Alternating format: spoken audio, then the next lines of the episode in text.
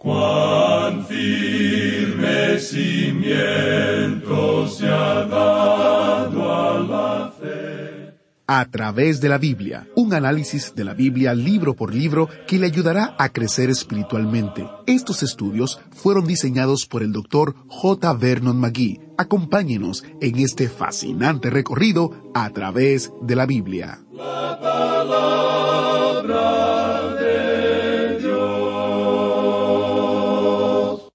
¿Hay algo más esperanzador y feliz que celebrar una boda? Bienvenidos a través de la Biblia, el programa donde conocemos a Dios en su palabra. Soy su anfitrión, Heiel Ortiz. Hoy, nuestro estudio en Primera de Tesalonicenses continúa y aprenderemos que la única cosa que es más esperanzadora y feliz que una boda es el arrebatamiento, cuando Jesús llama a su novia a la iglesia para reunirse con él en el aire. Nuestro maestro Samuel Montoya explica esta hermosa imagen en el estudio de hoy. Y ya que estamos hablando acerca de la venida de Jesucristo, sabemos que es un evento que va a ocurrir. Lo que no sabemos es cuánto va a demorar. Si usted tiene dudas o quiere saber un poco más sobre este tema, le invito a que visite nuestro sitio web porque tenemos unos recursos destacados que pueden ser de utilidad, en especial el librito titulado El próximo suceso en el programa de Dios, habla acerca del rapto, cuando los creyentes se encuentren con el Señor en el aire, la muerte del cuerpo, la cuestión de la cremación, la resurrección en la venida de Jesucristo, en fin, temas relacionados con este evento, basado en Primera Tesalonicenses capítulo 4 versos del 13 al 18 y en Segunda de Corintios capítulo 5.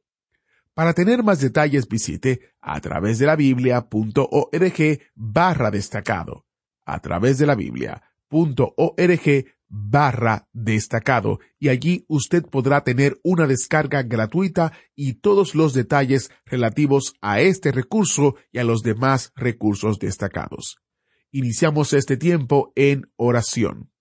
Padre Eterno, gracias por las imágenes tangibles de la relación espiritual que tenemos contigo pedimos que nuestro estudio de hoy despierte nuestro afecto y deseo de encontrarnos con Jesucristo, tu Hijo.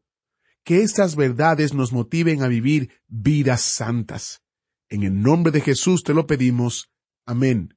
Ahora busque su Biblia o encienda su Biblia en Primera Tesalonicenses capítulo 4, porque iniciamos nuestro recorrido bíblico de hoy con las enseñanzas del Dr. Magui en la voz de nuestro maestro Samuel Montoya.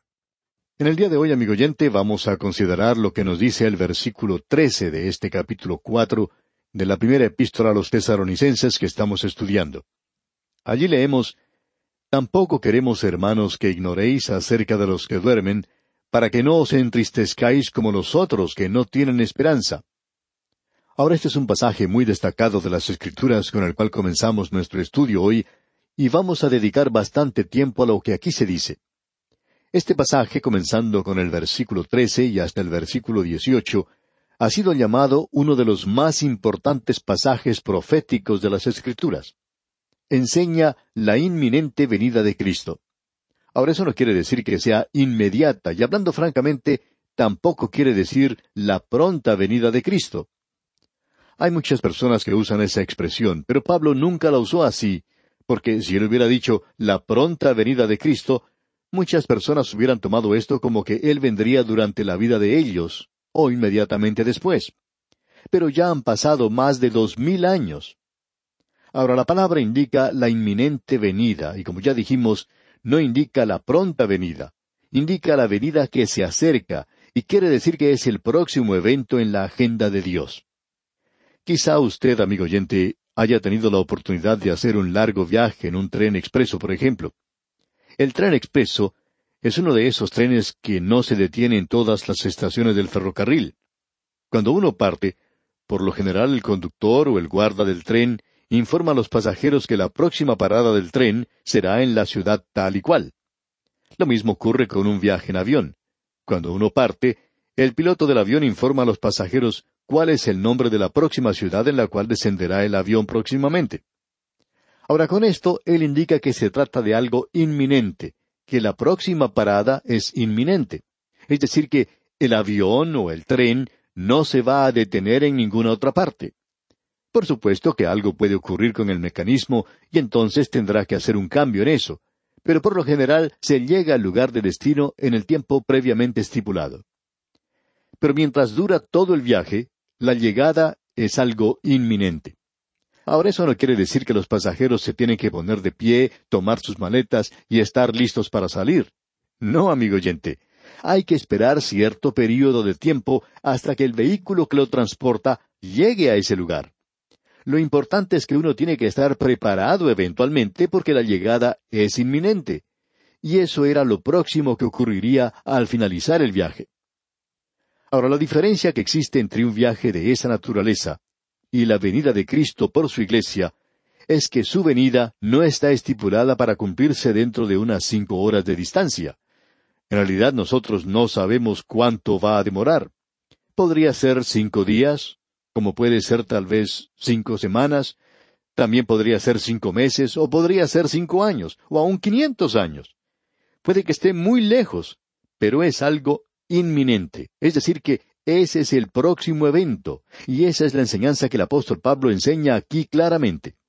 Él dice en el versículo quince del capítulo cuatro de la primera epístola a los tesalonicenses, por lo cual os decimos esto en palabra del Señor, que nosotros que vivimos, que habremos quedado hasta la venida del Señor. Ahora Pablo creía que el Señor Jesucristo podría venir durante su vida. Pero él no dijo o no creía que él llegaría a venir en su día. Él simplemente dijo que podría venir. Pero él no insistió en que llegaría a venir. Podemos decir que la actitud del apóstol Pablo se mantuvo así, aguardando la esperanza bienaventurada y la manifestación gloriosa de nuestro gran Dios y Salvador Jesucristo. Usted recuerda que cuando comenzamos nuestro estudio, dijimos que esta primera epístola a los tesalonicenses fue la primera carta que el apóstol Pablo escribió en su segundo viaje misionero. Cuando Pablo escribió la carta a los filipenses, él ya era un anciano. Él estaba en la prisión en Roma. ¿Ha cambiado él entonces su teología? Hay algunos que dicen que sí, que lo hizo. Pues bien, Escuchemos lo que dice allá en su epístola a los Filipenses capítulo tres versículo veinte. Escuche usted. Mas nuestra ciudadanía está en los cielos, de donde también esperamos al Salvador, al Señor Jesucristo. Pablo, al final de su vida, estaba todavía esperándole, es decir, que su venida era inminente. Ahora Pablo llamó a esto la venida de Cristo por su iglesia, cuando nosotros seremos arrebatados para encontrarnos con el Señor en las nubes y él llamó a esto el rapto de la iglesia. Hay personas hoy que tienen un punto de vista diferente a este asunto. Esta gente dice que la Biblia no enseña el rapto y que uno no encuentra esa palabra en el Nuevo Testamento. Insistimos en que sí se menciona y se encuentra en este pasaje de las Escrituras en el versículo 17 de esta primera epístola a los tesalonicenses capítulo cuatro. Escuche usted. Luego nosotros, los que vivimos, los que hayamos quedado, seremos arrebatados juntamente con ellos en las nubes para recibir al Señor en el aire, y así estaremos siempre con el Señor. Ahora en este versículo tenemos la palabra arrebatados, y eso es algo muy interesante.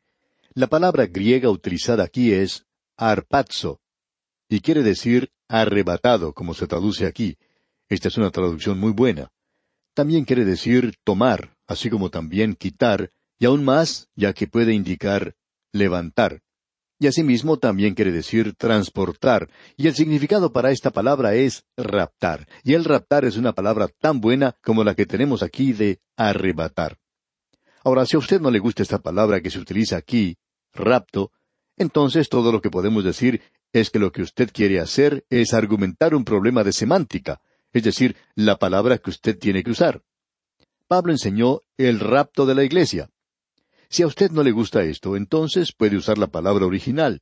Usted puede decir que cree en arpazo, porque esta es la palabra griega que se ha utilizado y quiere decir arrebatar, y también quiere decir raptar, y puede ser cualquiera de las dos.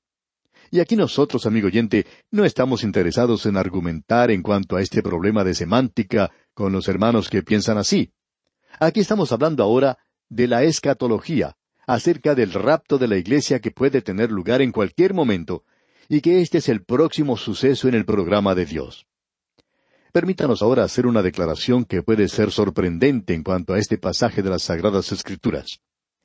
En general, la primera consideración aquí no es el rapto. La pregunta exacta es, ¿qué podemos decir acerca de los creyentes que murieron antes del rapto? Es necesario que comprendamos y entendamos bien los antecedentes aquí, y queremos revisar un poco y mencionar esto nuevamente, porque puede haber personas escuchando hoy que no nos han escuchado cuando explicamos esto anteriormente. Pablo fue a Tesalónica en su segundo viaje misionero. Él estuvo allí por tres días de reposo y discutió con ellos, declarando y exponiendo por medio de las Escrituras. Eso es lo que el doctor Lucas nos dice allá en los Hechos de los Apóstoles, capítulo 17, versículo 2. Esto indica que él estuvo allí menos de un mes. Pablo llegó a esa ciudad y en el transcurso de un mes, debemos darle a él ese tiempo, él realizó una tarea de Hércules.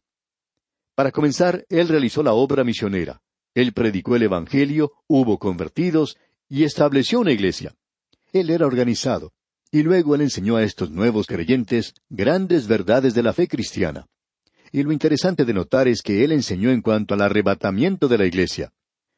Cuando yo era más joven no se decía mucho en cuanto a la profecía.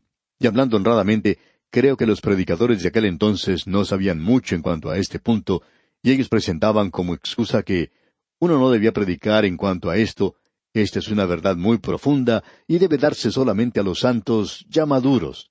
Eso no debe presentarse a los creyentes nuevos.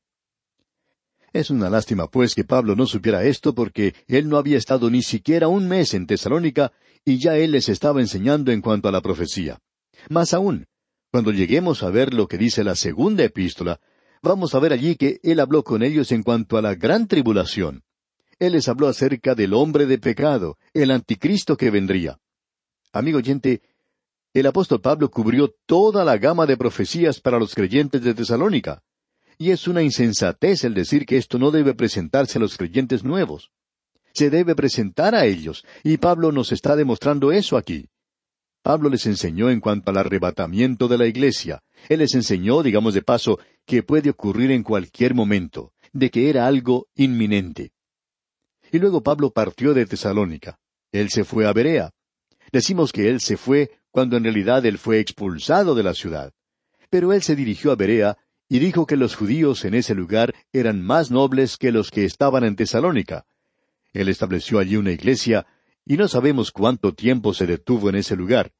Luego él se embarcó y se dirigió a Atenas. Él no viajó en un avión a reacción como lo hacemos hoy en día. Los barcos de entonces eran veleros, ellos no viajaban muy rápido en aquellos días. Pablo llegó pues a Atenas y allí pasó también algún tiempo. No sabemos en realidad cuánto tiempo. El doctor Lucas no nos indica ese punto. Luego él estaba esperando a Timoteo y Silas para que ellos regresaran y le trajeran noticias de Tesalónica. Bueno, ellos no llegaron. Así es que Pablo se dirigió a Corinto. Luego de haber estado allí por un tiempo, llegan Timoteo y Tito y le dieron informes en cuanto a esta iglesia en Tesalónica. Los creyentes de esta iglesia tenían algunas preguntas que hacer. Entonces Pablo escribe esta primera epístola a los tesalonicenses para animarles y para aclarar este tema del arrebatamiento de la iglesia, porque eso parece ser algo que a ellos les llamó mucho la atención. La pregunta que surgió mientras Pablo estuvo ausente fue la siguiente. Algunos de los santos, en este intervalo de tiempo, desde que Pablo partió de Tesalónica hasta el momento en que él escribió la epístola, y que podría haber sido semanas o quizá meses, pero creemos que probablemente hayan sido varios meses los que pasaron, algunos de los creyentes en Tesalónica murieron. Entonces la pregunta era la siguiente. ¿Qué pasó con estos que murieron? ¿No estarán en el arrebatamiento? Queremos decir lo siguiente y es algo importante de notar. Es obvio que Pablo enseñó la inminente venida de Cristo. De otro modo, esta pregunta no hubiera sido algo pertinente. Amigo oyente, Pablo había dicho que el Señor Jesucristo podría regresar en cualquier momento, y estos santos murieron y el Señor no había venido aún. ¿Qué pasa con ellos entonces? ¿Se perdieron el arrebatamiento? ¿No serán arrebatados cuando ocurre el rapto? ¿Qué ocurrirá con ellos? Pablo pues contestó esto en esta primera epístola a los tesalonicenses. Nosotros tenemos esta respuesta. Pero para nosotros esa ya no es una pregunta muy significante porque usted y yo vivimos más de dos mil años después de la primera epístola a los tesaronicenses, y en ese intervalo la mayor parte de la iglesia ya ha pasado a través de las puertas de la muerte. Estamos seguros que una gran compañía de los de la iglesia ya han muerto. Ellos ya han pasado a través de la muerte, y Pablo nos ha dado la respuesta, y nosotros vamos a saber más adelante el lugar que los muertos tendrán durante el arrebatamiento de la iglesia. Confiamos que usted, amigo oyente, pueda observar que esta no sería una pregunta pertinente, a no ser que la venida de Cristo fuera inminente. Y así era. Pablo les había enseñado eso. Y eso es lo que muchos de nosotros creemos hoy, que entre el punto en el cual nos encontramos en este instante hasta la venida de Cristo por su iglesia, hay una separación muy pero muy delgada. Esto significa dos cosas. En primer lugar, significa que puede ocurrir en cualquier momento podría ocurrir aún antes de que finalicemos este programa, o puede estar por suceder en alguna época en el futuro. Y es muy peligroso hoy el decir que el Señor puede venir e indicar una fecha determinada. Algunas personas habían dicho que Él vendría al comienzo del milenio. Bueno, ya estamos en el nuevo milenio y no sucedió como ellos dijeron. Lo que queremos indicar es que es imposible para nosotros estar buscando una fecha exacta para saber cuándo Él viene. Y la razón es que Él mismo ha dicho que nadie sabe ni el día ni la hora cuando Él regresará. Quizá puede que acierten con el año, pero estamos seguros que no saben la hora en que Él vendrá, y no creemos que hayan acertado con el año tampoco. Creemos que esta gente nos roban a usted y a mí la oportunidad de esperar que Él venga. Así es que aquí tenemos a Pablo contestando la pregunta de si aquellos que habían muerto habían ya perdido el rapto de la iglesia. Cuando pensamos en esto, podemos comprender mejor lo que nos dice este pasaje de las Escrituras. En este versículo trece, pues, del capítulo cuatro de la primera epístola a los tesaronicenses leemos Tampoco queremos, hermanos, que ignoréis acerca de los que duermen, para que no os entristezcáis como los otros que no tienen esperanza. Pablo está diciendo, Tampoco queremos, hermanos, que ignoréis acerca de los que duermen. Y nos gusta bastante la forma en que Pablo presenta este punto. Ya lo hemos visto anteriormente. Lo vimos allá en la primera epístola a los Corintios, también en la segunda epístola a los Corintios. En la primera epístola a los Corintios, capítulo doce, usted recuerda que Pablo comenzó diciendo, No quiero, hermanos, que ignoréis. Uno podría decir que los hermanos eran ignorantes. Pablo no lo dice en una forma cruda, como algunos fundamentalistas lo hacen, diciendo, Usted es un ignorante. Pablo lo dice de una forma muy diplomática, muy amable también diremos que lo dice en una forma muy cristiana. Entonces dice aquí en el versículo trece, Tampoco queremos, hermanos, que ignoréis, lo que indica que eran ignorantes. Pero Pablo lo dice en una forma tan linda aquí. Tampoco queremos, hermanos, que ignoréis acerca de los que duermen. Él está hablando aquí de la muerte del cuerpo, ya veremos eso.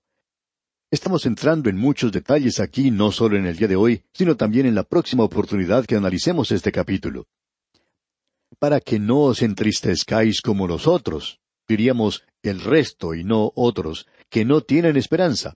Y aquí, amigo oyente, el mundo pagano no tenía esperanza, y la muerte para ellos era algo terrible. En Tesalónica se encontró una inscripción que decía, Después de la muerte no hay un revivir, después de la tumba no se reúne otra vez. Y uno de los poetas griegos, Teócrito, escribió, Las esperanzas están entre los vivos. Los muertos están sin esperanza alguna. Y eso para nosotros es algo muy pesimista, ¿no le parece? Es algo fúnebre. No hay ninguna esperanza. Y el mundo antiguo era así. Y en el día de hoy, cualquier predicador que tiene la oportunidad de predicar la palabra de Dios en un funeral, siempre se da cuenta de si la familia era creyente o no. Y la forma en que uno se da cuenta de eso es al ver cómo llora la gente. Hemos presenciado funerales de personas que no han sido salvos, de una familia donde todos son inconversos. Y amigo oyente, esta gente llora y se lamenta. ¿Por qué? Porque no tienen esperanza. Y los creyentes también tienen que llorar, no hay nada malo en eso. Pero el apóstol Pablo nos dice aquí, no os entristezcáis como los otros que no tienen esperanza. Los creyentes, amigo oyente, tenemos una esperanza. Y ya vamos a ver eso también. Ahora él habla aquí de la muerte como dormir. Y él está hablando del cuerpo. Alguien nos va a preguntar, ¿y cómo sabe usted que él está hablando del cuerpo? Bueno, la palabra que él utiliza aquí es muy interesante. es koimaomi. Esta palabra indica que ellos están acostados durmiendo. En realidad, el significado clásico en el griego clásico y en el griego koini se basa en esto, y eso significa irse a acostar. Amigo oyente, eso no se puede referir al alma porque ¿cómo se va a acostar un alma? Usted recuerda que el gran escritor C. S. Lewis ridiculiza a los liberales porque ellos creen que la resurrección es nada más que del espíritu y no del cuerpo. Y de eso hablaremos en nuestro próximo estudio. Este escritor pregunta en una forma bastante sarcástica lo siguiente. ¿En qué posición se encuentra el alma o el espíritu cuando se levanta o cuando se acuesta en la muerte? O al morir. Así es que, si usted me quiere decir a mí que esto indica que el alma duerme, usted tiene que explicarme en qué posición se coloca el alma, porque aquí la palabra indica acostarse. Amigo oyente, solo puede referirse al cuerpo, porque el cuerpo es lo único que puede acostarse y es lo único que está allí. Esta es la misma palabra que se usa para indicar el sueño natural y que siempre se refiere al cuerpo. Ahora en el capítulo 22, versículo 45 del Evangelio según San Lucas, en el relato en cuanto a lo que ocurrió en el huerto de Getsemaní, leemos, Cuando se levantó de la oración y vino a sus discípulos, los halló durmiendo a causa de la tristeza. Usted recuerda que Pedro, Jacobo y Juan se durmieron como dos o tres veces. Imagínese usted, en un momento de crisis, estos hombres se ponen a dormir. Y luego allá en el libro de los Hechos, capítulo doce, versículo seis, dice, Y cuando Herodes le iba a sacar, aquella misma noche estaba Pedro durmiendo entre dos soldados, sujeto con dos cadenas, y los guardas delante de la puerta custodiaban la cárcel. Aquí se nos habla de cuando Pedro había sido arrestado. Imagínese usted, Simón Pedro durmiendo nuevamente en otro momento de crisis. Nosotros sabemos muchas cosas en cuanto a Simón Pedro, y una de estas cosas que sabemos en cuanto a él es que él no padecía de insomnio. Este hombre podía dormir en cualquier ocasión, y especialmente en un momento de crisis. Y cuando se menciona el dormir aquí, se refiere al cuerpo físico, se refiere al cuerpo, y la razón por la cual la muerte del cuerpo se menciona como dormir es algo muy definido. En la próxima oportunidad vamos a entrar a hablar de esto. Si usted tiene algún amigo que cree en esto, que el alma duerme, pues invítelo a que se reúna con nosotros con la Biblia abierta para poder ver qué es lo que dice la palabra de Dios en cuanto a esto y para poder apreciar lo maravilloso que esto es para los creyentes. Si usted tiene algún amigo o pariente que haya perdido a un ser querido y que era creyente, también queremos invitarles a que ellos nos escuchen en nuestro próximo estudio. Ah, qué esperanza más hermosa la que nosotros los creyentes tenemos hoy. Y aquí, amigo oyente, vamos a detenernos por hoy. Dios mediante, en nuestro próximo programa continuaremos este interesante estudio, pero antes dejamos con usted estas frases inspiradas.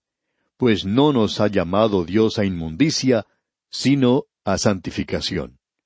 Es nuestra ferviente oración que Dios santifique su vida para alabanza de su bendito nombre.